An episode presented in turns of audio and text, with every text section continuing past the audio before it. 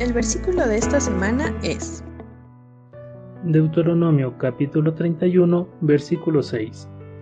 Esforzaos y cobrad ánimo, no temáis ni tengáis miedo de ellos, porque Jehová tu Dios es el que va contigo, no te dejará ni te desamparará. Deuteronomio capítulo 31, versículo 6.